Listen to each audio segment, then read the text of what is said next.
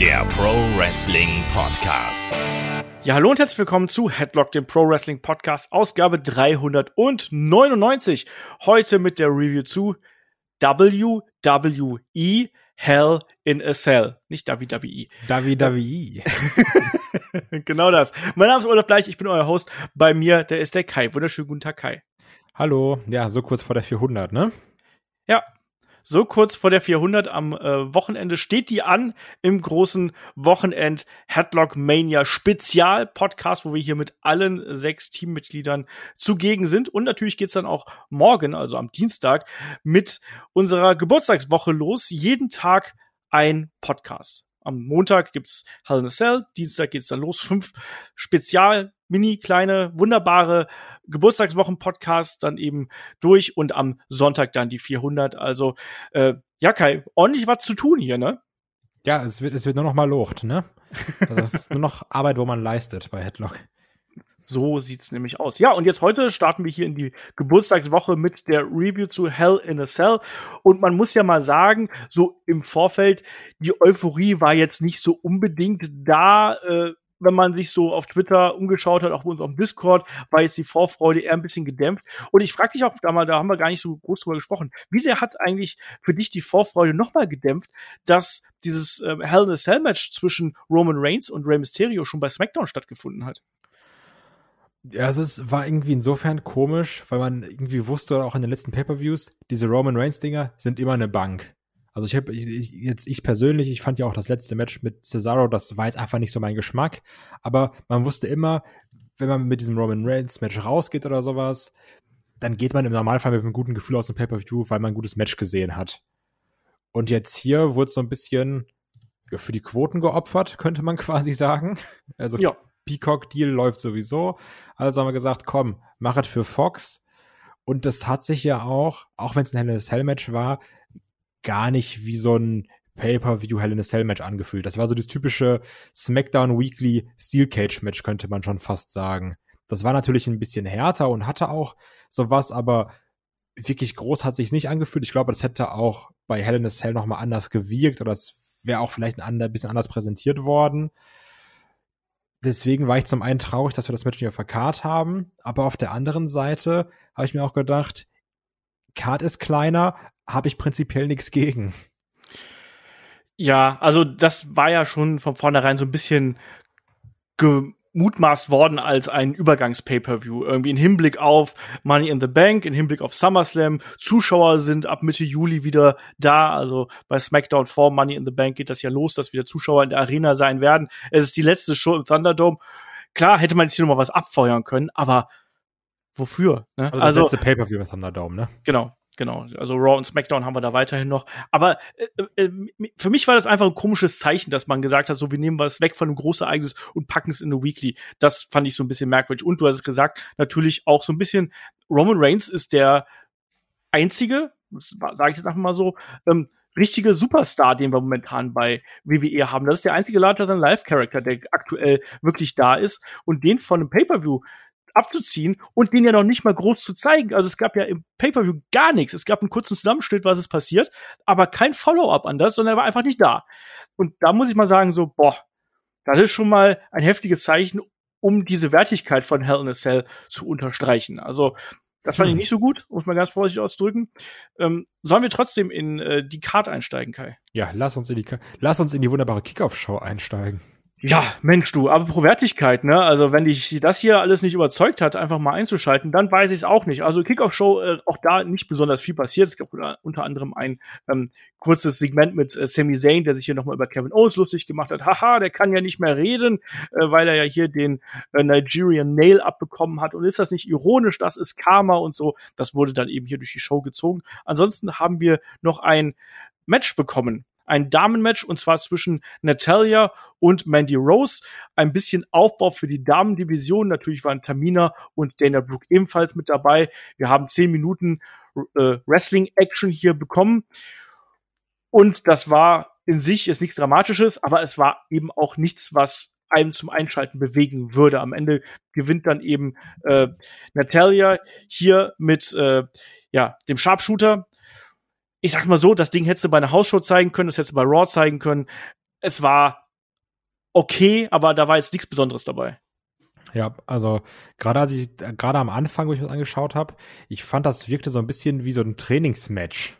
also irgendwie so ja und du machst deinen Move und dann mache ich meinen Move nochmal und dann also teilweise wurden ja auch einfach Moves oder Konter gedoppelt, wo ich mir auch gedacht habe, ja also gehen wir jetzt hier gerade durch, was wir können und was wir verbessern können oder ist das jetzt hier irgendwie ein Match in der Kickoff-Show? Ich fand's irgendwie schwach. Also was ich irgendwie mochte, war dieser eine, dieser dieser äh, dieser Rope-Assisted Drop auf den Hintern da von Mandy Rose und dann gab es einmal dieses Drüberlaufen da und dann den Dropkick. Das sah irgendwie ganz gut aus. Das war auch so der einzige Move, der im Gedächtnis geblieben ist von dem Match, wenn ich ehrlich bin. Das halt und der Sharpshooter. Aber ja, also braucht man nicht wirklich, ne? Das ist ein großer Prozentteil unserer Women's Division bei Raw, weil wir gar nicht mehr so viele Frauen da haben. Ich sehe da nicht so viel tolle Zukunft.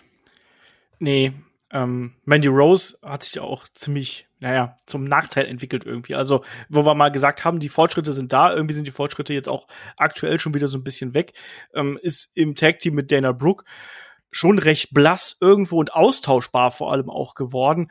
Ähm, hier hatten wir auch, ich habe gerade gedacht, okay, aber wir hatten auch hier einige Botches drin gehabt. Auch äh, zu Beginn des Matches war es ein bisschen unsauber, gegen Ende des Matches dann eben auch, als die beiden diesen ähm, Jackknife-Pin und dieses Aufstehen gezeigt haben, was gut gedacht war, war aber auch nicht 100% sauber.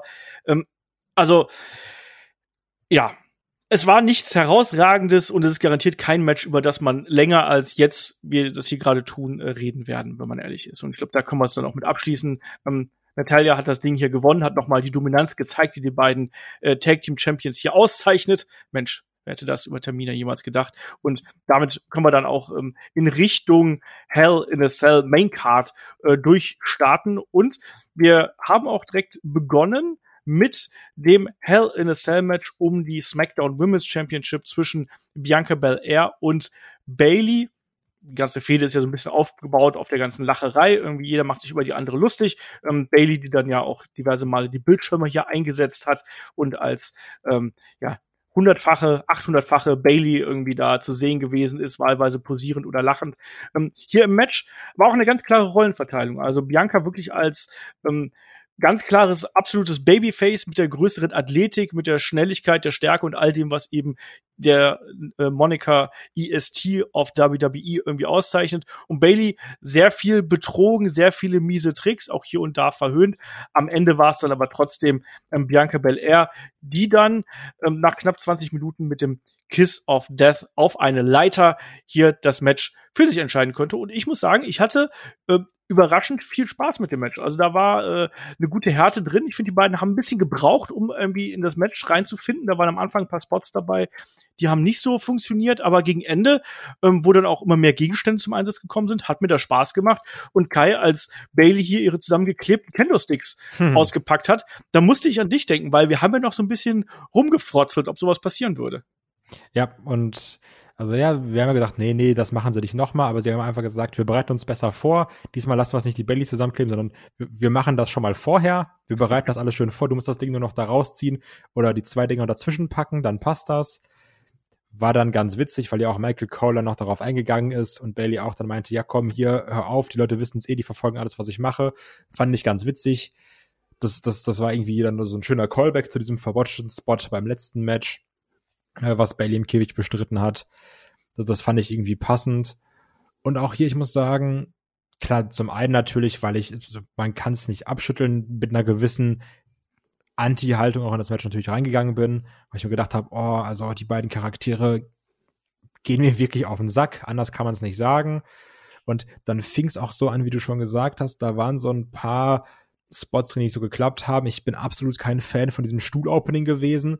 Ja. Wo es immer ist so, du hast den Stuhl und ich warte jetzt einfach, bis du ihn aufhebst und bin da ganz erschrocken, dass du ja einen Stuhl in der Hand hast, wo ich mir denke, so dann klopfst du doch einfach um. Also, den, und besonders auch das irgendwie dreimal zu machen, war wirklich nur Kacke. Das, das hat mich wirklich richtig genervt.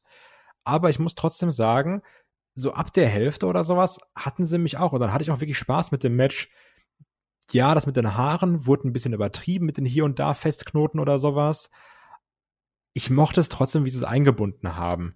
Dass es mal hieß dann, okay, dann, dann wickeln wir es mal ums Handgelenk von Bailey, dann da unterm Stuhl, dann mit dem Seil. Ich, also ich habe ein bisschen Angst, dass sich das irgendwie in jedem Bel Air Match immer mehr tot erzählt. Ja. Von Zeit zu Zeit. Aber hier fand ich trotzdem waren es irgendwie dann doch gute Ideen. Also Ja. auch mit den äh, Shoulder-Blocks, die es dann gab, von Bel Air zum Beispiel, wo sich das dann zum Vorteil genommen hat. Das mochte ich dann. Also, ich finde, du hast hier wirklich viel Licht und Schatten in, in diesem Match. Also, ich hatte bedeutend mehr Spaß damit, als ich irgendwie dachte, gerade gegen Ende hin, weil auch, auch das Finish gerade mit dem KOD auf die Leiter, das fand ich richtig cool. Und dann zwischendurch waren immer so Spots, wo ich mir gedacht habe, ach, das ist doch gerade nur doof. Ja, also am Anfang hat's eben wirklich gehapert. Da waren einige Sequenzen dabei, wo das Timing nicht gestimmt hat. Gerade bei diesem ultra langsamen Stuhlschlag von Bailey, wo dann Bianca drunter durchgetaucht ist irgendwo, das sah dann schon mehr als awkward aus. Und das sind natürlich dann die Momente, wo so ein bisschen diese Illusion brechen kann. Und das äh, ist auch nicht gut. Ich fand auch die Sache, dass dann plötzlich Bianca angefangen hat rumzupeitschen, während, während Bailey dann den Schild, äh, den Stuhl als Schild verwendet hat. Fand ich auch nicht so ideal. Aber du hast gesagt, also zum Beispiel diese Sache mit den Haaren, die hier verwendet worden sind und die immer wieder äh, eingebracht worden sind.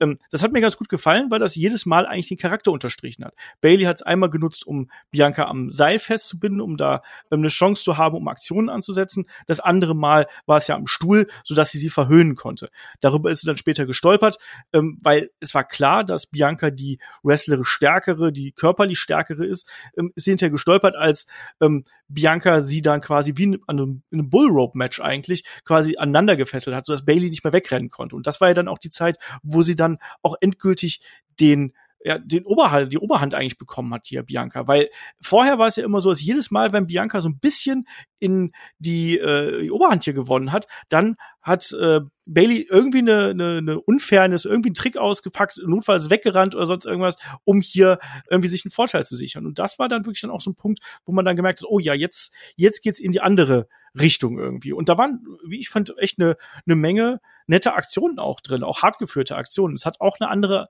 Facette von ähm, Bianca Belair gezeigt, Was- finde ich, weil, ja, Wa- Was ich immer mag, ist, wenn man so ein bisschen sieht, also es wird ja häufig erzählt und oh, Bianca Belair ist ja so athletisch und so stark, wenn man dann manchmal sieht, nee, die Frau ist wirklich schon auch stark, ne? Ja. Also, wenn du jetzt zum Beispiel dieser, auch relativ am Anfang, wo sie dann die Treppe rausgeworfen hat, wo Bailey ausgewichen ist. Ja. So, die Treppe trägt nicht jede Frau mit so einer Leichtigkeit. So äh, über den Kopf einfach und schmeißt die raus. Also, das, weißt du, so Sachen meine ich. Also, das, das sah dann auch schon wieder cool aus. Und da hast du auch so ein bisschen auch die Härte gesehen von einer Bianca Belair, die sie dann auch in so einem Hell in a Cell Match mitbringen will. Das mochte ich dann doch wieder. Und das hatte auch dann gutes Timing. Ja, also deswegen, äh, hier war auf jeden Fall äh, auch eine gewisse Art an In- Innovativität drin. Innovation heißt es, glaube ich, nicht Innovativität. Ähm, und äh, die beiden haben sich hier Mühe gegeben, wirklich da auch ein gutes Match draufzuziehen. Und man hat gemerkt, nach der anfänglichen Nervosität vielleicht auch, sind sie da in den Flow reingekommen und haben auch, wie ich finde, ihre Char Characters gut gearbeitet hier in dem äh, Match. Und also, ja, ich, ich war da durchaus dann drin in dem Kampf und habe auch dann ganz klar die Geschichte verstanden, die hier erzählt worden ist. Dass Bailey die, die böse ist, die immer betrügt und dann nur dadurch eben den Vorteil schafft, während Bianca eben die besseren Voraussetzungen hat, muss mal ganz vorsichtig auszudrücken. Und dann, dass dann am Ende zum Beispiel auch noch die Leiter mit reingekommen ist, ähm, das fand ich dann auch noch recht gut. Wir haben davor noch diese Geschichte mit dem, ähm, mit dem Stuhl gehabt, wo, äh, wo es ja so eine Art, ja, ähm, ich, man wusste nicht genau, was es geben soll. Es sollte irgendwie ein Knie geben. Äh, dann hat hat äh, Bianca den Das- den Stuhl so schützend vor sich gehalten und man hat eigentlich gedacht, Bianca wäre getroffen, aber Bailey hat's verkauft. Das war, Das war ein so- dummer Spot, ne? Das Genau. War, das war nix. Also, das hat mich auch genervt, weil zu dem Knie habe ich nämlich auch, ähm, das wurde auch nur gesellt, wenn es gerade passt. Ja, ja. Also, weil dann auf irgendwie auf einmal war es so, oh, mein Knie, mein Knie, und dann wurde auch das Knie nochmal angegriffen. Danach war es komplett egal und es wurde wieder draußen irgendwie was mit den Haaren gemacht. Und dann irgendwann, so drei Minuten später, war so, ach ja, stimmt, mein Knie muss ich ja auch zählen. Also Das, das, das mochte ich dann wiederum nicht. Das war irgendwie unpassend. Und um weiterhin in dem Loben, Kritisieren zu bleiben, was ich noch äh, mochte zum Beispiel, war dieser eine Shot dann, wo Bailey unbedingt raus wollte aus dem Käfig und auch so quasi gebettelt hat. Und das wurde dann so von unten gefilmt, so ein bisschen, weil Ja. sie auch so kniend davor war. Und dann hast du dann gesehen, wie Bel, äh, wie Bel Air aus dem Ring steigt, beziehungsweise auf dem Apron steht. So auch so über ihr. Das war auch so ziemlich, also das war eine ziemlich geile Perspektive. Und dann relativ kompromisslos auch, ja, Bailey so von hinten gegen die Schulter tritt und sie dann in den Käfig reintritt. Das mochte ich dann wiederum. Das fand ich ganz gut. Genau, das meine ich ja mit einer anderen Seite von Bianca Belair. Ich finde, dass sie hier nicht so verspielt gewesen ist, wie sie das häufiger mal gewesen ist und auch nicht so emotional, sondern die war hier einfach richtig pisst irgendwo. Die Ja, war aggressiv, die war wütend und jetzt darfst du. Ja. Was ich dann aber, um nochmal das Kritisieren voll zu machen, richtig dumm fand, war, wie der Biss gesellt wurde. Weil ich auch so, ihr übertreibt ein bisschen. Also als wäre Ja. wär's gerade das Schlimmste, als hätte wir da Vampir-Shayna Baszler zugebissen. das fand ich dann ein bisschen unnötig. Also, ja, das, da- das meine ich so ein bisschen mit dem Licht und Schatten. Ich, es gibt hier viele Sachen, die mir gefallen haben, aber auch viele Sachen, die mir nicht gefallen haben. Kann ich verstehen. Aber trotzdem, ich glaube, dafür, dass wir so ein bisschen Probleme mit dem Match eigentlich im Vorfeld gehabt haben, haben die beiden hier schon solide abgeliefert. Und ich habe jetzt auch langsam ein bisschen das Gefühl, dass Bianca vielleicht auch besser in den, in den Flow hier reinkommt, in diesen Charakter reinkommt. Ähm, Ja. Weiß- Finish hat mir auf jeden Fall ganz gut gefallen, um halt hier Absolut. so Richtung Zielgerade zu kommen. Es gab erstmal diesen ähm, Glam Slam von Bianca gegen Bailey in die Ringecke. Der der sah richtig schon, fies aussah, den sie ja wirklich nur mit dem Gesicht genommen hat. ja, genau das, genau das. Und ähm, ja, dann, dann äh, sollte die Leiter hier eingesetzt werden. Es gab noch einen, einen äh, Senton erstmal äh, auf Bailey, auf der, äh, die auf der Leiter gelegen hat. Und dann gab es ja diesen ähm, KOD auf die aufgestellte Leiter. Das war ja auch mal was Besonderes. Die war ja quasi aufgeklappt und ist da drauf gekracht. Also ich fand's in Ordnung. Also ich fand's, ich fand's ganz gut. Mich hat's gut unterhalten. Klar, das hat, das hat Macken gehabt, muss man ganz klar sagen. Die hast du auch äh, sehr gut aufgeführt hier. Ähm, aber trotzdem hat's mich unterhalten und hat, äh, wie ich finde, auch Bianca Belair ein bisschen nach vorne gebracht, was ihre, was ihre Persönlichkeit und so die Darstellung angeht. Das, das sage ich jetzt einfach mal so. Du wirst mir da nicht ganz zustimmen, glaube ich. Ich finde, das, also letztendlich hat das Match auch ein bisschen wieder gezeigt, was das Problem ist. So, im, im Ring muss man sich da wenig Sorgen machen, auch wenig beschweren. Aber immer wenn es ums Character Work geht, da merkst du, wo, wo die Probleme liegen. Und es geht ja nicht nur darum, irgendwie ein Match gut auszuführen oder sowas, sondern es geht ja auch darum, das Match entsprechend aufzubauen. Und das ist ja das Problem. Das wurde hier ja nicht geschafft. Und ich habe auch weiter meine Probleme, dass das mit Bianca Belair vernünftig geschafft wird in den nächsten Wochen. So, weil im Ring mache ich mir da keine Sorgen. Da ist die echt gut und auch eine Bailey ist im Ring echt gut. Nur, wie dann so die Charaktere irgendwie ge ge gezeichnet werden auch oder auch dargestellt werden durch Promos. Das ist immer das, wo das Problem liegt. Ja, kann ich verstehen. Ich hoffe halt, dass man da langsam jetzt mal so in den richtigen, in den richtigen Flow reingeht, weil ich auch danach das Interview gab's ja dann irgendwie, da war es auch nicht mehr, da war sie auch nicht ganz so selbstbewusst, sondern sie war halt nach wie vor äh, in erster Linie wütend. Und das fand ich eigentlich ganz in Ordnung. Ähm, auf jeden Fall, Bianca Belair behält ihren äh, WWE SmackDown Women's Championship. Ähm, Bailey jetzt erstmal raus aus dem Titelgeschehen, gehe ich jetzt ganz stark davon aus. Und ähm, wir bekommen danach noch ein kurzes Video, äh, Interview-Segment und dann äh, sehen wir auch nochmal Bobby Lashley und MVP Backstage mit äh, ganz vielen Uschis. Und äh, weiter geht's dann mit einem ganz kurzen Interview-Segment auch hier mit Alexa Bliss, die so ein bisschen Richtung äh, Shayna Baszler natürlich schießt mit den zwei Sätzen Expect the unexpected und Be careful what you wish for. Übrigens, ja. man hätte die ganze Show auch einfach um eine halbe Stunde kürzen können, ne? Also, da hat sich ganz viel Raw-esque angefühlt, fand ich. Gerade mit diesen drei Promos hintereinander, wo ich sagen muss noch, also ich bin eh kein Fan von diesen Post-Match-Interviews. Das ist eh immer Quatsch, weil letztendlich so das, was gesagt werden soll, soll im Ring gesagt werden.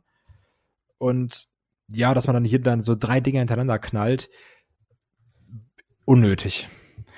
Es war auch wieder sehr viel Werbung drin. Das muss man auch mal Ja, dazu das sagen. sowieso, ne? Der, Ja, der, also- der Rubel muss rollen. also das, da hat man manchmal auch das Gefühl, dass, dass zwischen zwei Matches hast du dann fünf Minuten Pause. Davon sind dann vielleicht eine Minute irgendwelche Backstage-Vignetten, aber eigentlich sind es vier Minuten Werbung, die man dann noch sich nochmal dazu anschaut. Also das ist schon ein bisschen too much irgendwo. Ähm, apropos too much, wir kommen zum nächsten Match und da treffen Cesaro und Seth Rollins aufeinander. Auch hier die Fehde ja mit WrestleMania Rückbezügen und dann eben im Anschluss ist ja die Fehde entsprechend aufgeheizt worden mit Seth Rollins fiesen Attacken Richtung Cesaro der Verletzung und dann eben all dem, was dann danach passiert ist, Cesaros Rückkehr, jetzt zuletzt noch mal ein, ein Interviewsegment, wo Seth Rollins gesagt hat, hier, all das, was du äh, erreicht hast, das ist halt eine Schande. Und all das, wofür du stehst, ist auch eine Schande. Und ja, Seth Rollins gegen Cesaro, auf jeden Fall zwei Leute, die es können und die auch hier, wie ich finde, wieder äh, sehr gut miteinander harmoniert haben. Auch hier, muss ich sagen, habe ich zumindest gesehen, dass wir einen anderen Cesaro gesehen haben. Nicht mehr den Cesaro, diesen glücklichen, ich mein WrestleMania Main Event oder mein WrestleMania Match Cesaro, sondern eher den, ich will dem jetzt ein paar auf die Fresse hauen, Cesaro. Ich bin richtig wütend. Und diese Härte, finde ich, hat man hier schon sehr früh ganz gut dargestellt. Also Rollins hatte sofort angegriffen und Cesaro hat gut gegengehalten in dem Augenblick und relativ kurz danach dann eben auch das äh, Kommando wieder an sich gerissen. Und immer wieder gab es dann eben auch so Augenblicke, wo Cesaro mehr Härte gezeigt hat, als wir das äh, gesehen haben. Du wirst gleich auf die European Uppercuts eingehen und ich gehe ganz kurz zum Matchende und dann können wir hier noch mal ganz kurz durchgehen. Und ich wollte nur sagen, also am Ende ist es dann ja so gewesen, dass äh, Cesaro quasi über diese Aggressivität vielleicht auch so ein bisschen selber gestolpert ist, als er dann den Arm von Rollins ja mehrfach äh, sehr fies äh, zu Boden getreten hat und dann eingerollt worden ist. Also dieser Zorn ist ihm dann zum Verhängnis geworden, so habe ich es gedeutet. Und äh, Rollins gewinnt dann hier eben relativ überraschend, zumindest in diesem Moment, das Match, Kai. Äh, wie hat dir der Kampf ansonsten gefallen? Also an sich mochte ich erstmal, dass man wirklich gemerkt hat, egal wie gut oder schlecht es jetzt ist, aber dass da eine Fehde hintersteckt. Deswegen auch gerade mit dem äh, Angriff am Anfang und Cesaro, der sich direkt darauf einlässt und die beiden, die dann direkt aufeinander einschlagen wollen. Das mag ich irgendwie, weil du merkst, okay, da ist, da ist Feuer drin, das ist irgendwie immer geil. also das, das finde ich irgendwie passend. Rollins auch hier wieder schön seine Heal-Persona natürlich ausgespielt. Dann gab es da mal ein Eye-Poke und sowas, ne? Das kennt man. Mit seinem und, Handschuh, der auch noch ein Story-Element hier im innerhalb des Matches gewesen ist. Genau, mit dem Handschuh, der dann auch später noch weggeschmissen wurde von Cesaro.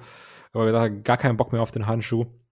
ähm, was ich auch wieder mochte oder was ich wirklich nur heftig finde, war dann ja auch der Suplex äh, von Cesaro gegen Rollins, wo er ihn ja wirklich deadlift. Also da ist kein Schwung oder sowas hin, sondern nee, der hebt den Mann einfach hoch in der Suplex-Position. Das ist schon sehr schwierig. Ja. Also das finde ich wirklich irre, was der Typ da drauf hat. Und generell, ich, ich mochte eh, wie dann Cesaro hier auch immer wieder ja schon auch zurückgekommen ist, dann in diesen Schlagabtausch, Schlagabtauschen, Schlag Abtäuschungen? Schlagabtä Schlagabtäuschungen, genau. ähm, dann auch wirklich immer fester versucht hat zuzuhauen und immer noch mehr und dann hier nochmal eine Closer und der Uppercut und immer fester und, und so war es. Aber auch ein Rollins, der, der natürlich dann auch irgendwie die Härte mitgegangen ist. Also ich mag jetzt ja auch äh, diesen, diesen Back Elbow, den es jetzt immer gibt, da in den Nacken rein. Also das hat auch schon ordentlich geklatscht in dem Match. Das mochte ich auch sehr gerne. Und so, hat eigentlich Cesaro einen Rainmaker gezeigt? Äh, ja, nicht ganz. Es war keine Ripcord, aber es war eine, das war so ein bisschen vielleicht in Anlehnung an Brody Lee, diese Twisting. Ähm. Nee, aber er hat auch einmal Rollins gedreht. Bin mir fast sicher. Egal. Man okay. weiß nicht genau. Wir sagen einfach beide, wissen wir nicht, dann kann uns keiner was ankreiden. Obwohl ich mir relativ sicher bin. Weil ich habe es mir aufgeschrieben. Okay. Und nee, also generell diese ganzen Sachen, du merkst einfach, die beiden haben eine fantastische Chemie zusammen. Da wird sich gegenseitig ausgekontert, der Konter in Konter wieder und auch immer dieser geile Move, wenn er versucht, Cesaro in den Neutral, ach, ähm, Rollins in den, in den Neutralizer zu nehmen, wenn er ihn so mit den Beinen einmal rumwirft, der im Seil hängt.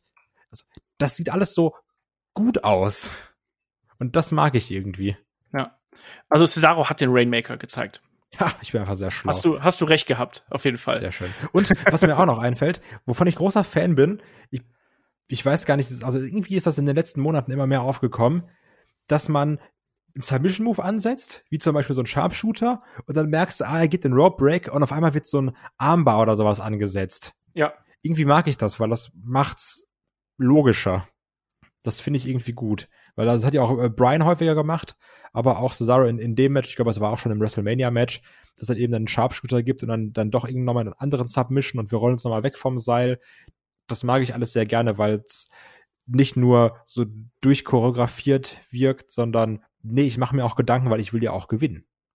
Ja, und Durchchoreografie ist ein gutes Stichwort, weil ich habe mir auch hier aufgeschrieben, die beiden haben sich zwischendurch auch Zeit gelassen. Es war also kein Sprint, sondern es gab auch Phasen, wo zum Beispiel Seth Rollins super dominant gewesen ist und dann nicht die großen Flashy-Aktionen ausgepackt hat, sondern während Cesaro sich wieder aufrappeln wollte, dem einfach einfach niedergeschlagen hat wieder und immer wieder und Cesaro hat dann den Moment ge gehabt, dass er wieder aufstehen konnte und wurde wieder niedergeschlagen. Ich finde, die beiden haben hier das Pacing gut gewechselt immer wieder, damit du auch als Zuschauer Zeit gehabt hast, nicht nur Luft zu schnappen, sondern auch zu erkennen und zu erfahren, okay, an welchem Punkt im Match sind wir denn jetzt hier? Wer hat denn jetzt hier welche Rolle und in welche Richtung entwickelt sich das Match? Das fand ich sehr, sehr wichtig, weil theoretisch sind die beiden ja auch gelegentlich mal Leute, die wirklich diese Sprints hinlegen können und die dann sehr viele Aktionen, spektakuläre Aktionen hintereinander machen können. Hier war es sehr oft so, dass auch Zeit zum Verkaufen der gegnerischen Aktionen eingesetzt worden ist. Zum Beispiel auch gerade diese ähm, Augengeschichte, die wir am Anfang gehabt haben, nach dem ja, Schlag aufs Auge, Eye Poke, was auch immer.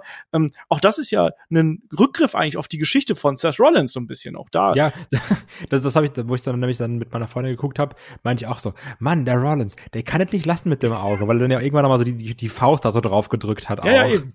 Ja, das, ja, ach, das finde ich schon ganz gut. Auch wenn das viel Quatsch war.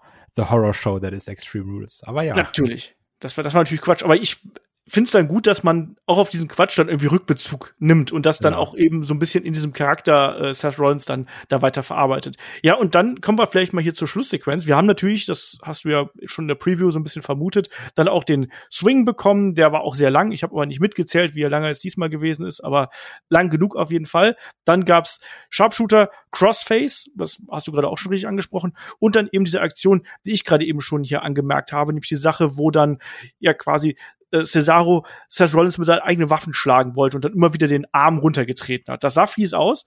Ähm, was sagst du dazu, dass dann quasi Seth Rollins hier mit dem Einroller gewonnen hat und so diese Zorn, diese Unkontrolliertheit vielleicht auch vom Cesaro genutzt hat? Ähm, ja, also auf der einen Seite kann man natürlich sagen, yo, 50-50 Booking hatte ich auch in der Preview schon so ein bisschen vermutet. Cesaro gewinnt, Rollins gewinnt und dann vielleicht gibt es dann das dritte Match oder sowas. Ähm, Gibt ja auch Gerüchte, dass Rollins vielleicht gegen Edge kämpfen soll in Richtung SummerSlam, um da irgendwie nochmal eine, eine dicke Card aufzubauen.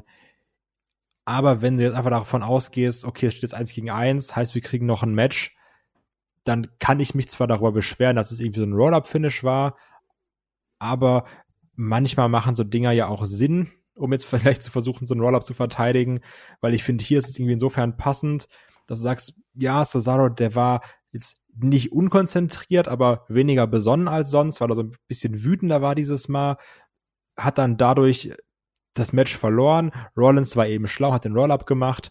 Und ey, ich kann mich halt nicht darüber beschweren, wenn wir noch ein Match zwischen den beiden bekommen, weil die machen Spaß. Matchqualität äh, spricht hier für sich. Das war auch wieder richtig gut, was die beiden abgeliefert haben. Und vor allem auch ein sehr anderes Match, finde ich, als das Match, was wir bei WrestleMania gesehen haben. Also ganz andere Matchführung, ganz andere Aggression auch im Match. Und du hast 50-50 Booking angesprochen. Das habe ich jetzt auch schon sehr oft gelesen auf Twitter und so, wird sich auch darüber beschwert. Ja, hier musste ja so sein, damit die Fehde eben weitergeht. Aber hier hat es dann eben für mich auch Sinn gemacht. Klar gibt's jetzt das Rubber-Match irgendwie dann äh, zwischen den beiden, ob wir das dann bei, äh, bei SmackDown bekommen oder ob die beiden dann innerhalb von Money in the Bank, vielleicht Money in the Bank Match aufeinandertreffen, das werden wir sehen. Ähm, kann ich mich darüber beschweren, aber ich bin da auch bei dir. Ich habe mich hier nicht wirklich enttäuscht gefühlt. Klar, fehlt hier jetzt hier die große Konsequenz irgendwie aus dem Match, aber in der Geschichte kann ich damit leben. Entschuldige, sitzt du. Man muss natürlich auch sagen, also ja, wir haben ganz viel 50-50 Booking, so denk mal an Shinsuke gegen Baron Corbin, aber so, dass mal Partei A gewinnt und dann Partei B, um dann das letzte Match zu machen, das ist jetzt ja in der Wrestling-Welt nichts Untypisches, ne? So, ja. Wir haben es halt nur momentan viel zu häufig mit, wir ziehen das über acht Wochen, ne? Und wenn jetzt in der Fehde einmal der gewinnt, dann einmal der andere für das große dritte Match, dann bin ich damit vollkommen cool. Es ist eben auch ein Unterschied, ob die, wie du schon gesagt hast, äh, zweimal aufeinandertreffen oder dann dreimal oder halt eben 40 Mal in verschiedensten Konstellationen. Ähm, deswegen konnte ich hiermit damit leben. Also ich habe jetzt nicht das Gefühl gehabt, dass ich mich äh, da irgendwie verarscht gefühlt habe oder so. Das habe ich dann an anderer Stelle eher getan.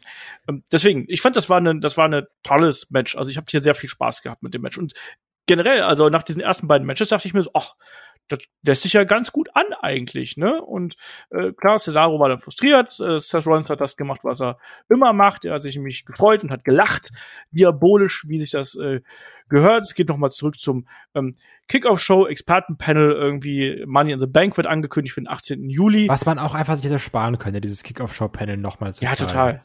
Also, das ist wirklich, warum denn? Ja, ja, und dann gehen wir nochmal Backstage, da ist äh, Sarah Schreiber mit äh, Shayna Baszler, Reginald und Nia Jax und die beratschlagen dann so ein bisschen. Reginald will äh, Shayna dann einen Handkuss geben, äh, fürs Glück quasi und bekommt aber stattdessen da eher so eine leichte Watsche ab und das ist dann auch der Aufgalopp hier in Richtung ähm, Match zwischen Alexa Bliss und Shayna Baszler. Ja, Kai, kann man das richtiges Match nennen? Weil es war natürlich auch sehr viel Story hier. Äh, da wurde hypnotisiert, da wurde geohrfeigt, unfreiwilligerweise, und am Ende ist es dann eben Alexa Bliss, die hier gewinnt. War das für dich ein Match oder war das eher ein Match-Segment? Gegen, also gerade gegen Ende hin ging es eher in Richtung Segment. Ich finde es trotzdem gut, dass jetzt auch gerade eine Shayna Baszler irgendwie nochmal relativ äh, viel zeigen konnte, so mit gewissen Submission-Ansätzen oder mit diesem Ellbogen halten, was natürlich auch alles nur irgendwie dazu dann da war, damit Alexa Bliss das gegen Ende komplett no kann und darüber lachen kann. Ja. Ähm, ist okay. Also ich muss wirklich sagen, ich habe es mir ehrlich gesagt schlimmer vorgestellt, ne? Vielleicht liegt es auch einfach jetzt hier daran, dass man diese dumme Puppe rausgelassen hat, weil es dann weniger, äh, weiß ich nicht, lächerlich wirkt. Und jetzt mal unabhängig von den Acting-Skills einer Shiner Basler oder sowas, hat man es ja auch aufgebaut mit diesem Mind Control, mit nicht in die Augen gucken und sowas, ne? Zum einen natürlich mit Reginald und dann wurde es immer im Match aufgegriffen, mal hin und her. Also, es hätte schlechter sein können, ne? Aber wenn man halt bedenkt, das ist so alles das, was jetzt Stand jetzt vom Fiend übrig ist, ist es halt so mäßig. Ja, man darf es halt auch nicht übertreiben mit diesen ganzen Geschichten. Ne? Also ähm, Alexa hat ja hier schon sehr wieder Fiend gerasselt. Also da wurde quasi nichts verkauft oder wenn es verkauft worden ist, dann wurde es erstmal weggelacht. Erst bei diesem Tritt, also diesem Schultern, Arm zertrümmernden Tritt ähm, auf den Arm, hat sie ja dann wirklich auch mal aufgeschrien und hat dann wirklich verkauft, nur um dann im nächsten Moment äh, wieder zu lachen. Ich kann sehr gut verstehen, wenn man das Match hier hasst, weil äh, Shayna Baszler sah hier im Endeffekt doof aus. Ihre ganze Offense ist ja nicht verkauft worden, sie ist weggelacht worden. Also von daher, ah, klar konnte sie ein bisschen was von dem zeigen, was sie irgendwie ausmacht, aber es hat ja alles keine Wirkung gehabt. Wie stark ist eine Offense, wenn sie keine Wirkung zeigt? Dann ist sie halt eben, wie es das Wort schon sagt, wirkungslos. Ähm, ja, ich habe ich hab auf der einen Seite kann ich das hier verteidigen, nämlich als Story-Match. Ich finde, das war ein reines Match, um Alexa Bliss aufzubauen, auf welchem Weg man sie auch immer schicken möchte. Ich weiß es noch nicht, wo sie da hingehen soll, äh, weil auch da die größten Waffen von Shayna Baszler, mit denen sie schon andere Damen ins Krankenhaus befördert haben, ähm, haben hier eben keine Wirkung gezeigt. Schwierig. Dann, dass sie hier äh, Gegnerinnen hypnotisieren kann. Weiß ich nicht. Also, finde ich halt auch ein bisschen schwierig, es mal vorsichtig auszudrücken. Die, ähm, die Sache ist einfach immer, ich habe so das Gefühl, dass dann entschieden wird, yo, lass mal machen, weil ist geil. Da wird sich aber nicht so darüber Gedanken gemacht, was ist denn die Konsequenz daraus? Weil kann sie denn jetzt überhaupt noch irgendein Match verlieren? Oder kann sie jetzt quasi jeden hypnotisieren? Also auch mit diesem No-Cellen und sowas, ich fand das auch immer noch ein, ein Unterschied, ob jetzt der, der Fiend im Ring stand oder der andere Bray Wyatt. Und hier ist es einfach so, alles in einem gemashupt und mach einfach. Also das, das, das wirkte alles mal ein bisschen durchdachter, finde ich. Ja, ich habe auch so ein bisschen Probleme mit dieser Hypnose-Geschichte. Also das ist mir halt ein bisschen zu much. Ich musste mich da an das Osirian Portal erinnern. Das war ja so ein Meme, was irgendwie da lange Zeit durch die Gegend gegeistert ist, durchs Internet, irgendwie so von wegen, haha, Wrestling ist fake, weil da hypnotisieren irgendwie zwei als ägyptische Pharaonen verkleidete Typen irgendwelche anderen Leute. Ähm, ich finde das hier in der Story, klar kann man das irgendwie machen, aber man darf es halt eben nicht übertreiben und dass sie jetzt quasi hier jeden Einzelnen da irgendwie in ihren Bann zieht, äh, finde ich schon ein bisschen schwierig, weil wie du gesagt hast, wo, wo, wo führt das hin? Ist sie überhaupt noch besiegbar in irgendeiner Art und Weise? Ähm, keine Ahnung. Ähm, deswegen kann ich sehr gut verstehen, dass man das hier nicht mag. Und ja, hier hat sie dann ja ihre Hypnosekräfte genutzt, um äh, Nia Jax, die alte Freundin, das fand ich wiederum ganz nett, dass man quasi hier dann, dann auch diesen Kontakt wiederhergestellt hat, alte Freundin und Gegnerin, ähm, dann hypnotisiert hat, dass sie dann quasi diese Bewegung mit dem Arm gespiegelt hat und dann ähm, Reginald eine runtergehauen hat und dann auch diesen gemeinsamen Schrei, den die beiden dann ausgestoßen haben. Das fand ich innerhalb der Geschichte irgendwie akzeptabel, das fand ich okay. Dann das Finish, Twisted Bliss, ähm, DDT, ja, es war, war für mich ein reines Story-Match und das war ein reiner Aufbau für Alexa Bliss. Für Shayna tut mir es fast ein bisschen leid, dass sie hier so eine drauf bekommen hat, aber sie äh, ist da wohl so ein bisschen das Opferlamm einfach in den Plänen von äh, den Kreativen. Ich kann sie ja verstehen, warum man das nicht mal mögen muss, um es mal vorsichtig weißt du, weißt du, was eigentlich das Schlimme ist daran? Ich habe gerade schon im, im, Vorgespräch so ein bisschen gesagt. Äh, also ja, das, wir waren uns ja auch in der Preview nicht einig, was kann das werden? Wird das irgendwie ein normales Match? Wird das das absolute Trash-Fest oder sowas, ne? Und jetzt wurde es halt diese Hypnose-Nummer. Aber bei mir persönlich, ich habe das Match geguckt und dann war es vorbei und es war mir einfach egal. War so, ja, gut, dann war das jetzt halt so und dann ist es vorbei. Und ich finde das eigentlich das Schlimmste, was dir passieren kann. Weil, also, ich sag mal, wenn jetzt irgendwo sich Leute so richtig aufregen und sagen, ach, das kann doch nicht sein und das und das, dann reden da Leute wenigstens drüber. Und ja, hier reden Leute sicherlich auch drüber, aber ich glaube, so der Grundtenor dafür, dass ja eigentlich Alexa Bliss irgendwie dann doch schon auch eine krasse Figur war, so gerade am Anfang oder sowas, ne, bis dieses Leading irgendwie begonnen hat. So, so, das war ja wirklich, man hatte da irgendwie Bock drauf, das hatte irgendwie so einen gewissen Flair und jetzt mittlerweile sehe ich das und denke mir einfach, ja, okay, Match vorbei, ist mir egal, nächstes Match.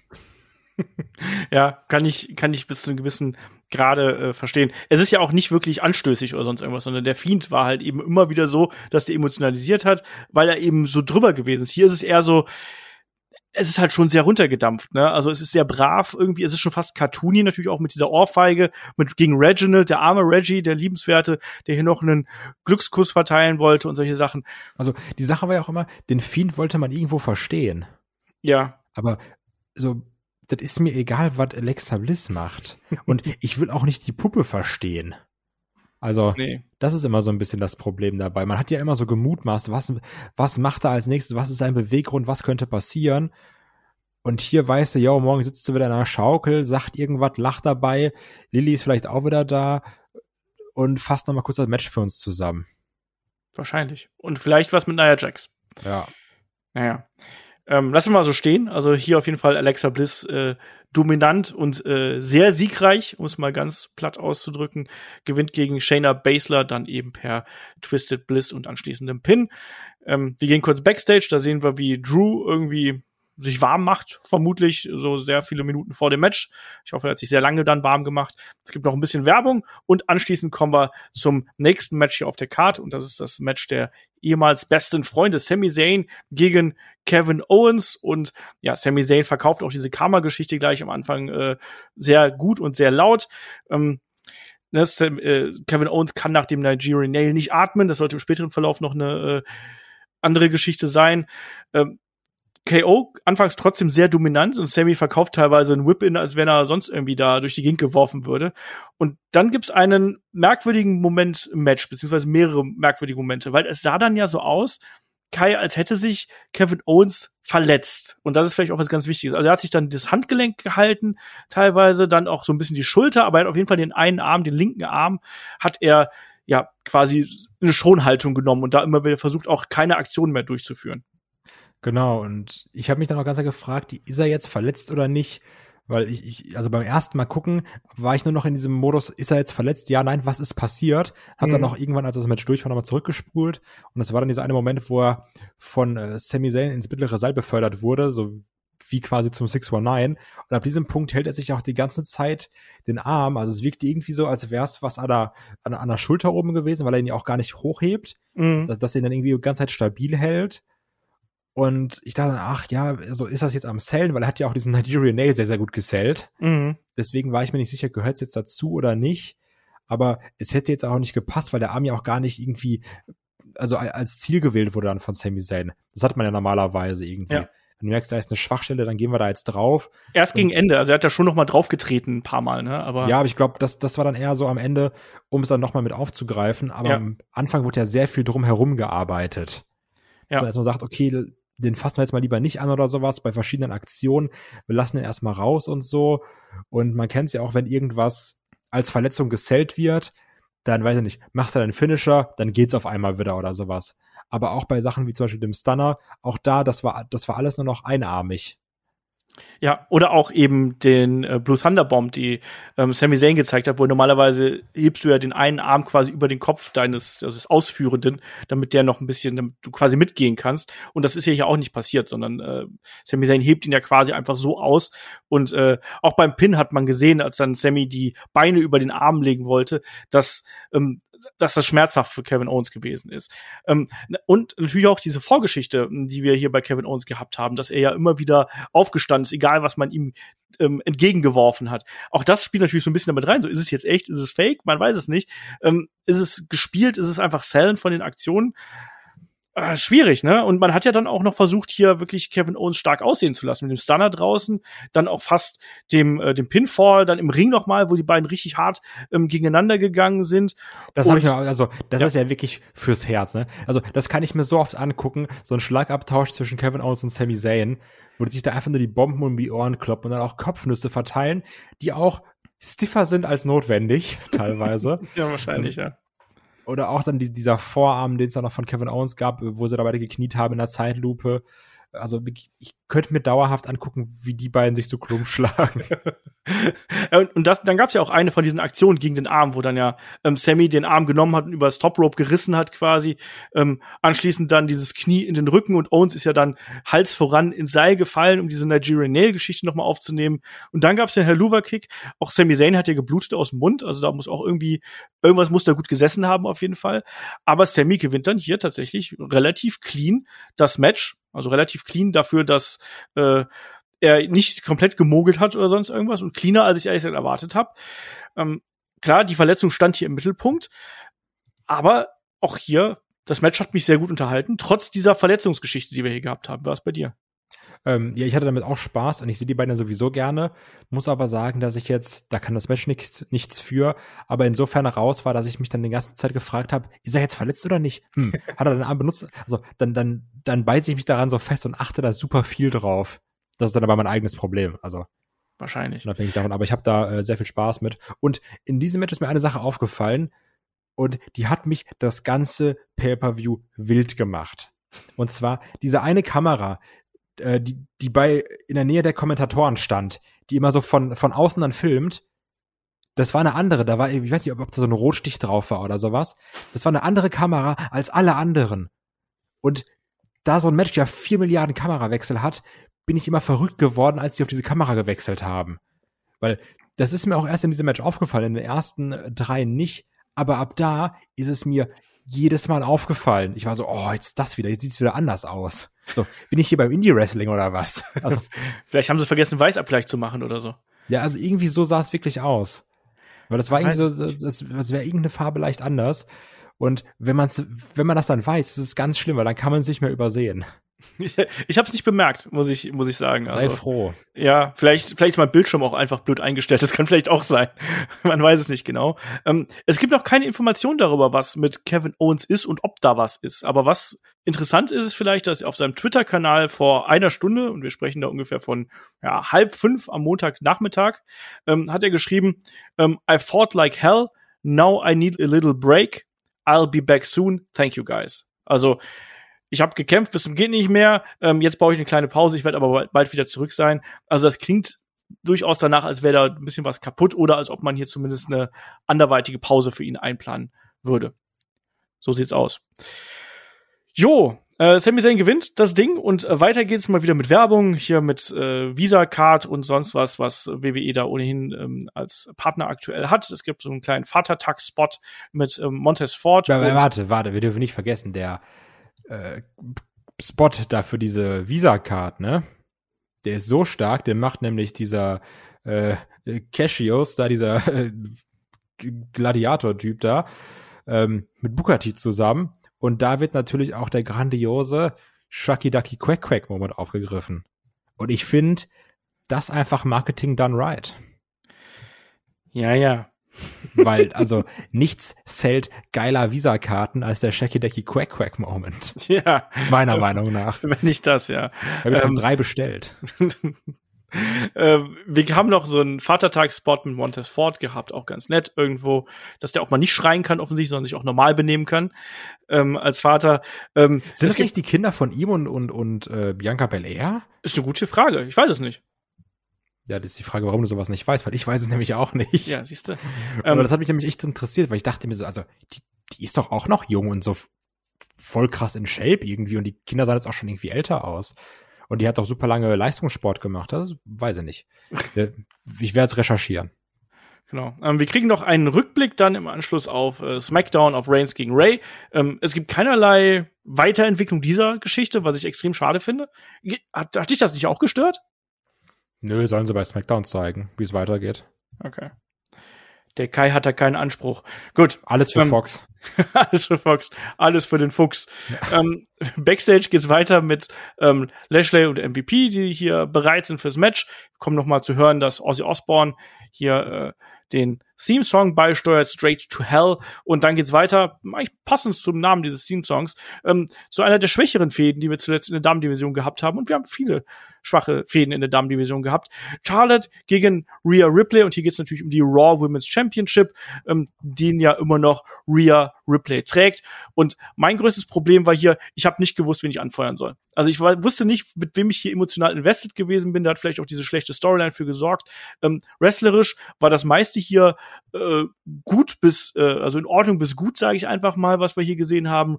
Ähm, natürlich übri das übliche ähm, Beine bearbeiten, Knie bearbeiten von Charlotte, was wir da eben ähm, gesehen haben, inklusive einem Dropkick gegen die Treppe, der dann von Rhea entsprechend als gegen das Knie äh, verkauft worden ist.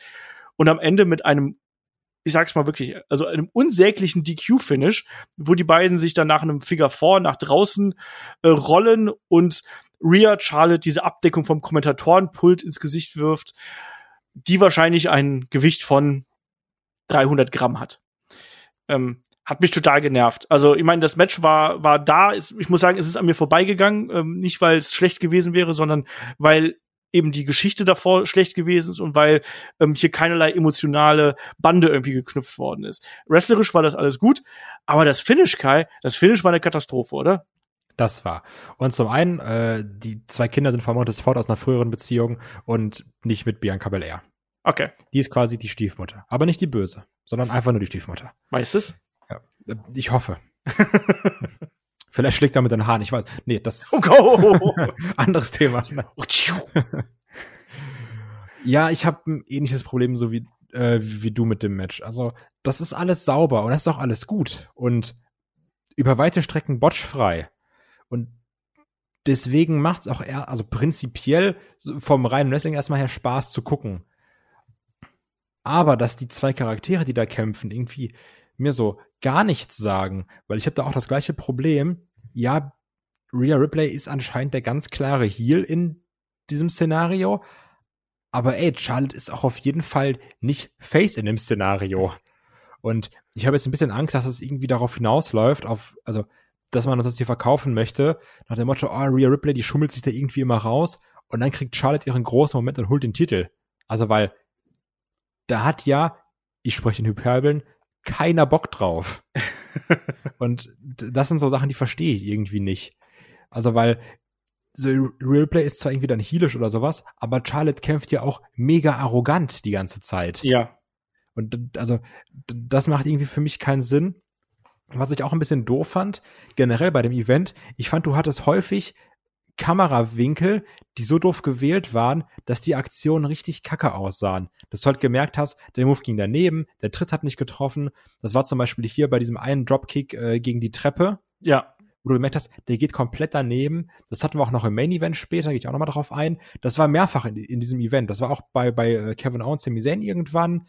Das war noch bei einem Tritt von Charlotte, also weiß ich auch nicht. Also irgendwie war, war da der Wurm drin dieses Mal. Ähm, was mir auch noch aufgefallen ist, hast du das gesehen? Charlotte hat diesen Move von Andrade benutzt, ne? Yes, den diesen Double Moonsault quasi. Moonsault gelandet und dann Moonsault wieder nach hinten. Ja, aber ich meinte übrigens diesen Big Boot ausweichen in diesen Back stimmt den auch rein. Ja, stimmt den auch. Ja, also hat sie gelernt von ihrem Freund. aber ja, ich hatte damit auch irgendwie, weiß ich auch nicht.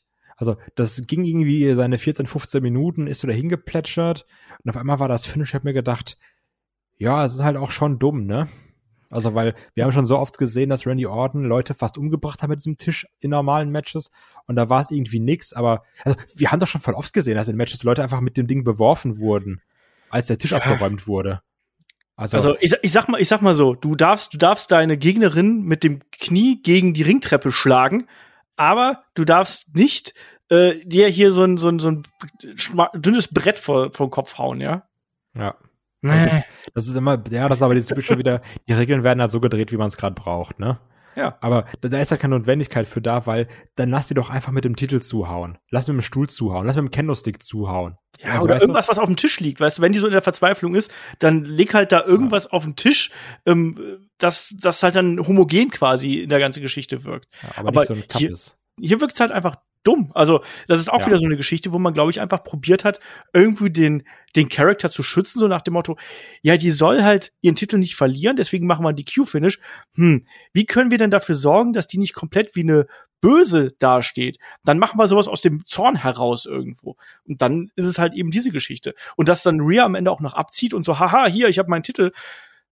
Das ist wie Lex Luger, äh, der Yokozuna äh, besiegt beim SummerSlam und sich dann total freut, obwohl er den Titel nicht gewonnen hat. Also das macht für mich so wenig Sinn hier auf so vielen Ebenen, dieses Finish. Und das hat für mich auch das Match kaputt gemacht. Also nicht, dass das jetzt für mich ohnehin eine unglaubliche Geschichte gewesen wäre, aber das Match an sich war, wie du es auch schon äh, gesagt hast, das war wrestlerisch absolut in Ordnung. Die Geschichte war klar, Charlotte, die das Bein bearbeitet, Rhea, die immer wieder dagegen ankämpft, die ja auch Charlotte ähm, am Rande der Niederlage gehabt hat, wo dann auch die Riptide gekommen ist, Bein auf Seil und so. Alles gut, alles gut, das kann man absolut so machen. Und dann dieses Finish, wo man sich fragt, warum? Äh, Weil damit reißt man nämlich das ganze Vorgeschehen einfach komplett mit ein und sagt einfach, ach übrigens, die letzten 15 Minuten, die ihr gesehen habt, die sind eigentlich total egal. Hm. So. Ja, und das hasse ich ja. Also, wenn ich das so quasi aus Unsinn gucken musste. Hallo, du konntest hier mit mir drüber sprechen. Ja, das stimmt. Ja, also immer das Positive sehen. Ja. Nein, aber das, das hat's halt hier wirklich für mich kaputt gemacht. Und das ist deswegen, obwohl das Match nicht schlecht gewesen ist von der Arbeit im Ring, ist es dadurch, durch dieses Finish und durch diese Bedeutungslosigkeit, die dieses Match da und diese letzten Wochen äh, gar keine Bedeutung irgendwie, ohnehin gar keine Bedeutung, äh, die es alles gehabt haben, hat's das für mich sehr weit äh, runtergezogen. Und klar kriegen wir jetzt eine Wei- Weiterführung dieser ganzen Geschichte. Und ich weiß nicht, wo man damit hin will. Ich weiß nicht, wen man hier darstellen möchte. Ich weiß mal nicht genau, wen man hier pushen möchte oder wer hier irgendwie welche Rolle spielt. Ich verstehe es nicht. Keine Ahnung. Ja, da, also es wirkt irgendwie so, als müsste man Charlotte auch noch unbedingt schützen und nochmal ganz klar darstellen, sie ist auf jeden Fall besser als und, und stärker und schlauer als Rhea Ripley. Ja, und die hat ja am Ende auch gelacht und so. Also, weißt du, sie hat gerade die Riptide abbekommen und dann liegst du da in der Ringecke und am Ende ist es dann doch so, haha, ja, ja, ich kriege ja noch meine Chance und so. Weiß ich nicht. Ich, ich sehe da keinen roten Faden in der Charakterdarstellung äh, und auch gerade als Zuschauer, selbst wenn man viel äh, das WWE-Programm verfolgt, ich weiß nicht, was, was die mir mit den Figuren sagen wollen. Verstehe ich Nee. nicht. Ich auch nicht. Und das ist halt eben dann ein Problem und es ist halt auch nicht so, dass man sagen würde, oh ja, jetzt interessiert's mich aber herauszufinden, was die mir damit sagen wollen, sondern ich habe einfach das Gefühl, dass da gar keine Konsistenz drin ist, gerade jetzt hier in der ganzen Geschichte nicht. Wo war eigentlich Nikki Cross? Ich finde, die hat hier einen Titel verdient gehabt. Das war. Einfach nur Hätte so. dann irgendwie per Countout gewonnen oder so. Irgendwie so. Naja, ähm, auf jeden Fall behält ähm, Rhea Ripley hier ihren Titel durch die Q. Champions Advantage, wie man so schön sagt. Ähm, verliert das Match, aber nicht den Gürtel. So. Weiter geht's. Es gibt einen weiteren Werbespot, einmal für Money in the Bank und dann noch für Broken Skull Sessions mit äh, Mick Foley dann zugegen und ja, dann ähm, gab's auch gab's auch ein bisschen äh, Fan-Interaktion im Hintergrund, aber vor allem ging's dann weiter mit dem äh, Main Event und das ist das Hell in a Cell Match um die WWE Championship und die besondere Stipulation ist ja hier, wenn Drew McIntyre, der Herausforderer, hier nicht gewinnt und mit dem Titel nach Hause geht, dann war's das erstmal. Dann gibt's keine weiteren Title Shots und Lashley äh, hat sich zumindest dieses diesen Herausforderers hier erwehrt. So, das ist die Story. Weißt du, was in diesem Match für mich Dreh- und Angelpunkt war? Sag's mir. Die Bonusfrage in unserem Kick-Tipp-Tipp-Spiel, wie viele Waffen zum Einsatz kommen. Hast du mitgezählt? ja, aber ich habe getippt, ich so, ah, vier, okay. Ich habe so überlegt, ja, Tisch kann kommen, ja, Stuhl auch, ja, okay, Kendo-Stick natürlich und dann noch irgendwas. Aber ich war so dumm, ich hatte die Leiter natürlich, äh, also die, die, die Steel-Stairs da, äh, Steel-Steps nicht, nicht im Kopf. Und dann kam ja noch der, der Gehstock und dann waren es halt doch fünf und ich habe vier getippt und das war sehr ärgerlich. Ich habe drei getippt. Ja, Mann. Also ist wirklich. Ja, wir waren nicht so gut. Nee, aber dieses Match ist auch meiner Meinung nach, wenn ich da direkt anfangen kann, schwierig zu bewerten, finde ich. Weil an sich finde ich, was mir hier sehr gut gefallen hat, ähm, natürlich auch vielleicht, weil das Match zwischen äh, äh, Bailey und Bianca natürlich jetzt nicht so zwei Heavyweight-Typen hatte oder sowas, aber ich fand, hier war teilweise eine krasse Härte drin. Die haben sich wirklich nichts geschenkt. Drew McIntyres Rücken sieht auch aus wie, keine Ahnung, durch einen Fleischwolf gedreht oder sowas. Ne? Da hat man richtig schön zugekloppt. Das mochte ich.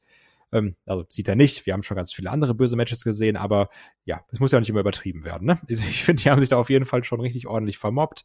Schön mit Candlesticks, mit mit den Stühlen immer drauf, durch Tische und sowas. Ich mochte das. Da war dauerhaft irgendwie eine Härte drin mit geilen Aktionen. Und auch viele Sachen, die Sinn gemacht haben irgendwie. Und dann auch, dass nochmal ein äh, Bobby Lashley immer so Stärke zeigen konnte, wie diesen, ich weiß nicht, war es ein Urinage, doch eher ein Chokeslam nach draußen durch den Tisch. Ist ja. auch einfach ein krasser Bump, sowas finde ich geil. Das Problem hier aber, und ich mochte das auch, wie man MVP eingebunden hat. Das war auch irgendwie schlau, weil das passt doch zum Charakter, dass er genau das macht, was er da eben gemacht hat, finde ich. Außer, dass er vielleicht einmal dumm, oh, ich bin jetzt eingesperrt. Hab ich ja, genau. Das ich habe nicht gehört, wie da hinten die Kette hinter mir geraschelt hat. Genau. Nachdem der andere acht Wochen braucht, um das Ding aufzuschließen. Also, das ist vielleicht ein bisschen doof. Aber an sich finde ich, war hier sehr viel stimmig und auch spaßig und auch irgendwie passend zu einem Hell in a Cell Match. Aber auf der anderen Seite hattest du auch unfassbaren Aufwand, damit Drew McIntyre zu beschützen und darzustellen ja. so, ja, der hätte ja gewonnen. Übrigens, der hätte auch hier wieder gewonnen und auch da hätte er quasi gewonnen. aber jetzt hat er halt verloren, aber auch nicht clean, sondern eigentlich ja nur durch ein Roll-up. Ja. Und das finde ich ist ein bisschen doof, weil das ist auch ganz, ganz gefährlich. Grüße an den alten Roman Reigns. Ja, also das ist wirklich dieser Beigeschmack, der es jetzt, äh, der jetzt zurückbleibt. Also eigentlich sieht jetzt Lashley als Champion fast schwächer aus als vorher irgendwo. Also weil wie du richtig gesagt hast, also Drew McIntyre hat hier diverse Chancen gehabt, wo er hätte gewinnen können und jedes Mal ist halt irgendwas dazwischen gekommen und am Ende war es dann MVP, der hier in ähm, Fuß festhält, als er die Claymore zeigen wollte, wohlgemerkt, nachdem er schon durch den Tisch geflogen ist und keine Ahnung, welche Aktion da noch eingesteckt hat und dann ist es ein Roll-Up-Finish. Leute, es ist, es ist Hell in a Cell. Da gewinnt man nicht mit einem Roll-Up-Finish, da gewinnt man mit dem Vorschlaghammer oder mit äh, irgendeiner krassen Aktion. Oder mit Matchabbruch. Ja, bloß auf, ey. Du sollst nicht immer zündeln, habe ich gesagt. Nein, aber du weißt, was ich meine, aber da muss doch irgendwie ein krasses Finish kommen mhm. und nicht dann irgendwie am Fuß festgehalten und dann einrollen. Das kannst du bei einer Weekly machen, bei einem äh, kleinen Match irgendwo, aber das kannst du doch nicht bei so einem großen Match machen, wo es dann auch noch um diese ganze Geschichte hier geht. Du kriegst nie wieder einen Title-Shot, solange äh, Lashley den Titel hält. Das finde ich doof und das ist auch wieder was, das, auch das zieht das Match für mich runter, weil das Match, und das ist schade eigentlich, weil das Match war richtig gut. Wie du richtig gesagt hast, das war Absolut. ein hart geführtes Match, da waren coole Aktionen dabei. Das fing ja schon damit an, du hast hier die Schrammen von äh, Lashley erwähnt. Also, dass Drew McIntyre den einfach mal mit dem Release ähm, Suplex da in den Käfig wirft, kopfüber. Ja. Also, what the hell? Fand ich total krass. Also, sowohl von der Kraftdemonstration als auch von der Gefahr, die da ausgeht, weil der ist ja erstmal wirklich da eingeschlagen in dem Käfig und rutscht dann quasi mit seinen, äh, weiß ich, 130, 140 Kilo ja an diesem, an diesem Maschendraht mhm. runter. Und da hat er sich auch echt da äh, ordentlich wehgetan. Und die Stuhlschläge, die wir gesehen haben, diese, diesen Rückgriff auf ähm, Drew McIntyres alten Kumpel Seamus mit das, dem ja, das mochte ich auch sehr, sehr auf die Treppe. Ja. Das war, das war sehr cool. Ne? Und, und da war, da war echt richtig vieles cooles Zeug drin. Auch diese Aktion, wo Lashley McIntyre mit dem, mit dem Kendo-Stick quasi in den Käfig äh, fesselt und dann auf ihn einschlägt. Wie so, wie so ein MMA-Kämpfer, der auf den Sandsack einschlägt. Super Idee, passt auch total gut zu beiden äh, Charakteren irgendwo. Auch übrigens da, auch wo dann ja noch McIntyre einfach die zwei Mittelfinger gezeigt hat, ne? Ja. Ich finde, das ist die Coolness, von der McIntyre mehr haben sollte. Weil das war einfach so, abgefuckt. Also, ja, komm halt. Und nicht dieses, hey Leute, ich bin's, der Drew McIntyre. Lass mal runterzählen. Obwohl ich es immer noch mag, verteidige ich, ist mir egal. Aber wenn Drew McIntyre zu dir kommt und sagt, hey Kai, ich erzähle dir eine Geschichte von William Wallace, dann wärst du schon skeptisch. Da würde ich sagen, ach Mann, das ist, das ist aber cool, Drew McIntyre. Bitte, hast du nicht zwei Geschichten für mich?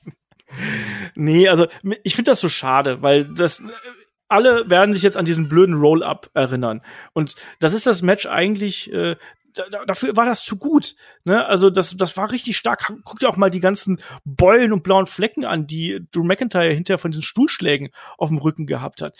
Die haben ultra hart gearbeitet. Auch Drew McIntyre ist übrigens, äh, ja, äh, äh Lashley ist ja auch nochmal durch den Tisch gegangen. Darf man auch nicht vergessen. Ja, beim Hurtlock. Ja. Deswegen, also das war, das war ein astreines, richtig gutes Match, aber dieses dumme Ende versaut's einem dann eben irgendwo. Und ähm, das ist schade, also weil die beiden haben hier sehr, sehr hart gearbeitet und äh, an der Leistung im Ring gibt es hier in meinen Augen überhaupt nichts auszusetzen bei dem Match. Also halt echt krass, ne? man kann sogar merken, das Match ist im Hause gleich so schlecht angekommen. Mika weint sogar immer noch, weil er das Match so schlimm findet. Hört man den im Hintergrund? Ja, weiß ja.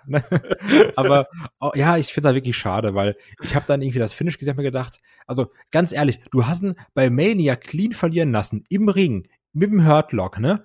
Also, wenn er jetzt nach dreimal fast gewinnen, mit verschiedenen Eingriffen und sowas und Ref-Bumps, ne? Dann jetzt durch eine Ablenkung irgendwie von mir ist auch gepinnt wird oder auch im Hurtlock tappt, dann wäre das voll okay gewesen. Aber nee, man muss dir natürlich sagen, oh ja, der Bobby und schwierig und der hat ja gar nicht wirklich gewonnen. Das war echt ein bisschen doof. Ich finde, da hätte man auch sagen, also hätte ihn jetzt nicht umgebracht zu, ja. zu tappen. Also beziehungsweise nicht zu tappen, sondern einfach äh, bewusstlos zu werden. Aber ich bin jetzt trotzdem mal irgendwie gespannt, wie es weitergeht, weil zum einen natürlich die große Frage erstmal, Drew McIntyre, wenn er Money in the Bank gewinnt, darf er überhaupt gegen Lashley eincashen? Was sagen da die Regeln? Gibt es da ein Schlupfloch? Man weiß es nicht. Wenn er da drin ist, ist er großer Favorit. Habe ich ehrlich gesagt gar keinen Bock drauf. Was ich aber mochte, und das war ja auch, was ich so ein bisschen gefordert habe, wo ich gesagt habe, wenn er verliert, dann lass ihn doch so ein bisschen an sich selber zweifeln und irgendwie unsicher werden. Und Vielleicht war es auch großes Wunschdenken, aber ich finde, man hat sowas ein bisschen gesehen in seinen Augen, oder? Dass er da so saß und sich dachte, ja, das war jetzt irgendwie nicht so dolle, was ich jetzt hier gerade gemacht habe. Ja, so ein also, bisschen. Also, das sah so ein bisschen so aus, so eine Mischung aus Frust und Selbstzweifel vielleicht. Ja. Und wenn ähm, er jetzt einfach diesen Selbstzweifel noch so ein bisschen in Aggressivität und Hass umwandelt, dann ist es eigentlich das, was ich sehen möchte nämlich nicht der Typ, äh, der mir von, von William Wallace erzählt, sondern wirklich dieser Scottish Psychopath, der Leute mal aus dem Leben claymort. Ja, mal gucken, wen er da als nächsten äh, Gegner vor die Flinte bekommt. Auch bei Lashley ist das ja so eine Geschichte. Ne? Auch da wird der Name Les äh, Lesnar, Lesnar gegen Lashley wird auch schön als Zungenbrecher irgendwie fungieren, wenn das zu dem Aufeinandertreffen kommt. Da wird ja auch gemunkelt, dass das dann Richtung SummerSlam möglich wäre. Also äh, gibt's auf jeden Fall genug Varianten. Die Sache mit dem Money in the Bank haben wir auch schon im Vorgespräch so ein bisschen diskutiert. So, ja, ich finde es übrigens witzig. Also ich bin letztes Mal gefragt worden, wie lange dauert es wohl, bis man Mika zum ersten Mal im Podcast hört? Jetzt ist es der Fall. Ähm, 399. Er hat gesagt, vor, vor der 400 kommen wir noch rein, Freunde. Acht Monate hat's gedauert, du. Ähm, nein, aber da, da ist auf jeden Fall so die, äh, die Geschichte da ist auf jeden Fall recht spannend, wie man das hier weiter aufzieht. Trotzdem, das Match hat einfach unter diesem Finish gelitten und grundsätzlich ist der Hauptkritikpunkt ja auch an dieser ganzen Veranstaltung, dass man zwar eigentlich wrestlerisch hier ganz gut abgeliefert hat, aber im Endeffekt den Eindruck hat, dass eigentlich nichts von dem, was man sich da gerade angeschaut hat, irgendeine große Bedeutung haben wird. Siehst du das ähnlich? Ja, und das ist auch mein Problem, weil wir wissen beide, das wird jetzt so weitergehen, bis Fans wieder da sind. Und ich freue mich da mega drauf, wie gesagt, Fingers crossed, letztes Pay-Per-View im Thunderdome, bitte, bitte, bitte. Also, das ist natürlich auch cool und ich freue mich auch super drauf, dass man sich Sachen aufspart dafür, dass wenn Fans wieder da sind. Aber es wirkt wie die heftigste Hinhaltetaktik. Und dass jetzt Money in the Bank kommt, kommt macht's nicht besser, weil dann können wir jetzt nämlich die nächsten Wochen schön unsinnige Qualification Matches haben. Yes. Ja, natürlich. Also, weißt du, es wirkt alles nur noch so wie, kommt Leute, jetzt nochmal alle die Arschbacken zusammenkneifen, dann machen wir jetzt noch vier Wochen und dann wird's hoffentlich besser. Und das, das kann eigentlich, das ist so wie wenn die Leute immer eine Serie empfehlen und sagen so, ja, die, die hat zwar 20 Folgen pro Staffel, die ersten sieben sind auch kacke, aber danach so ab Staffel zwei wird's gut. Und so fühle ich mich gerade. Weil da denke ich mir, ja, aber ich will jetzt nicht vorher schon acht Stunden investieren, damit's danach vielleicht gut wird. Tja, Darauf wird es aber hinauslaufen, mein Freund. Ja. Es wird genauso sein, wie du es gerade gesagt hast. Es gibt jetzt Qualification-Matches ähm, um die entsprechenden Startplätze hier bei Money in the Bank. Und dann gegen Ende, wenn da wieder Zuschauer bei SmackDown da sind, dann bekommen wir noch so einen großen Bumm-Moment, weißt du? Dann gibt es einfach die großen Brawl um Money in the Bank und um äh, die, die, die, die psychologische Überlegenheit irgendwie in dem Match. Aber bis dahin wird das hier Dienst nach Vorschrift werden. Und ich habe es gesagt, also äh, die letzten Wochen haben sich schon wie Zeitspiel angefühlt. Spätestens jetzt würde ich dafür mindestens die gelbe Karte geben. Das war auf jeden Fall so. Und, und das ist schade, weil es ist, wie gesagt, wrestlerisch war das meiste, was wir hier gesehen haben, richtig gut. Es war richtig gut, aber Roll-up-Finishes und Fuck-Finishes und hier Finishes mit Brett am Kopf und keine Ahnung was das ist doch blöd. Und das hat's für mich echt ein bisschen runtergezogen. Und äh, ich fand den Event eigentlich so vom, vom reinen Zuschauen her, fand ich den echt über die Gänze der Zeit eigentlich ganz äh, unterhaltsam. Und dann habe ich angefangen, drüber nachzudenken. Und je mehr ich drüber nachdenke, umso wütender werde ich wieder. Und das ärgert Das- mich dann jetzt schon. Da- Das Problem ist einfach, äh, der Event zeigt dir, du musst nichts vorher gesehen haben, um zu verstehen, was da passiert. Das ist das Problem. Weil du kriegst eh vorher noch mal die Storyline, in der nichts passiert ist, in einem vier minuten trailer zusammengefasst. Ähm, ja, das ist irgendwie schade, weil normalerweise, das muss ja irgendwie einen Aufbau haben und sagen, oh, jetzt geht's da und dahin, aber er ist halt komplett egal, ob du die Wochen davor Raw oder SmackDown geguckt hast. Letztendlich Ja. reicht's, unsere Preview zu hören. Wahrscheinlich ist das so. Und unterhaltsam ist es wahrscheinlich auch.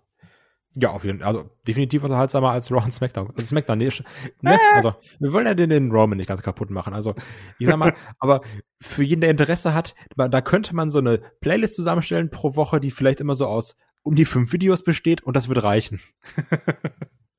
Wahrscheinlich ist es so. Ähm, ja, kommen wir hier mal zum, zum Resümee von äh, WWE Hell in a Cell. Kai, wir brauchen eine Bananenwertung und du bist wieder als erstes dran. Ja. Ich würde, also es ist natürlich so, wie du gesagt hast, man hat hier wrestlerisch gute Sachen gesehen, die auch wirklich Spaß machen, gerade auch mit Rollins und sowas, äh, gegen Cesaro, ach, Rollins gegen Cesaro und auch der Opener, der war auf jeden Fall besser, als ich gedacht habe. Aber was halt immer punktet, und das sind auch die Sachen, die wir uns in Jahren noch angucken werden und sagen, weißt du noch, da und da sind immer die emotionalen Momente. Und wenn ich einfach nur, ich habe es glaube ich schon in einer anderen Review gesagt, einfach nur gutes Wrestling sehen möchte, so da ist der Markt groß genug für mittlerweile. So, dann, dann muss ich nicht Hell in a Cell gucken. Dann kann ich mir auch irgendwelche YouTube-Matches anmachen, wenn ich nur gutes Wrestling sehen möchte.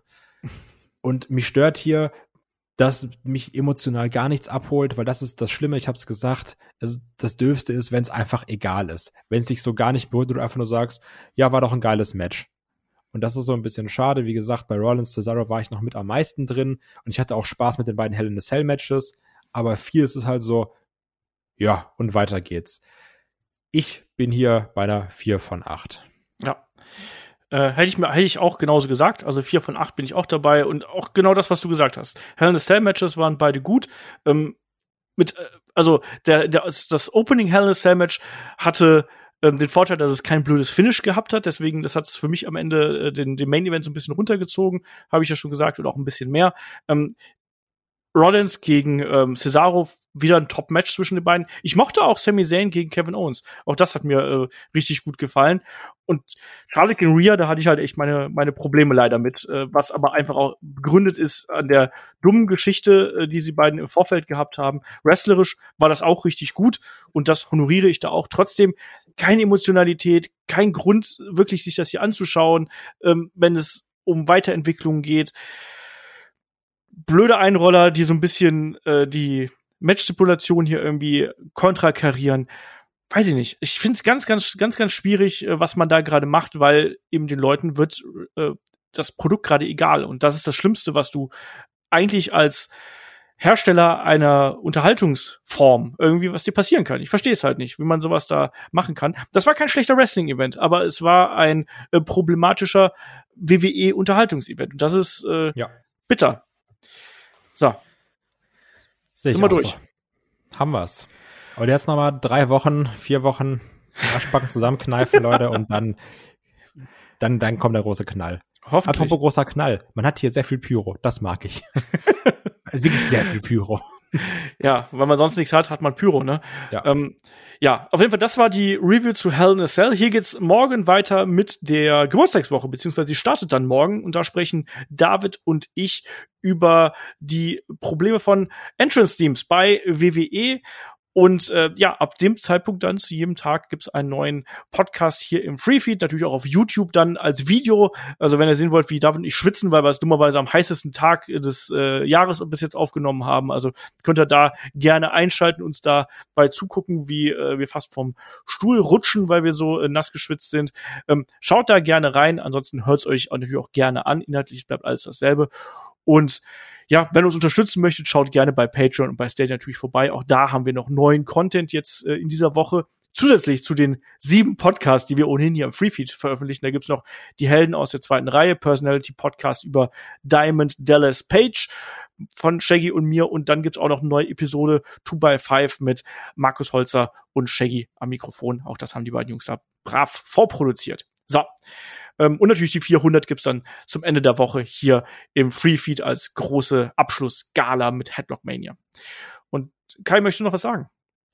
Nee, viel Spaß bei der Geburtstagswoche. Viele Genau. wilde Sachen dabei und ganz, ganz viel Spaß. Das muss geguckt werden. Mehr Augen und Ohren für den Wanne Eickel Catch Prix. Genau das. Und in dem Sinne sage ich Dankeschön fürs Zuhören, Dankeschön fürs dabei sein und bis zum nächsten Mal hier bei Headlock, dem Pro Wrestling Podcast. Macht's gut. Tschüss. Tschüss.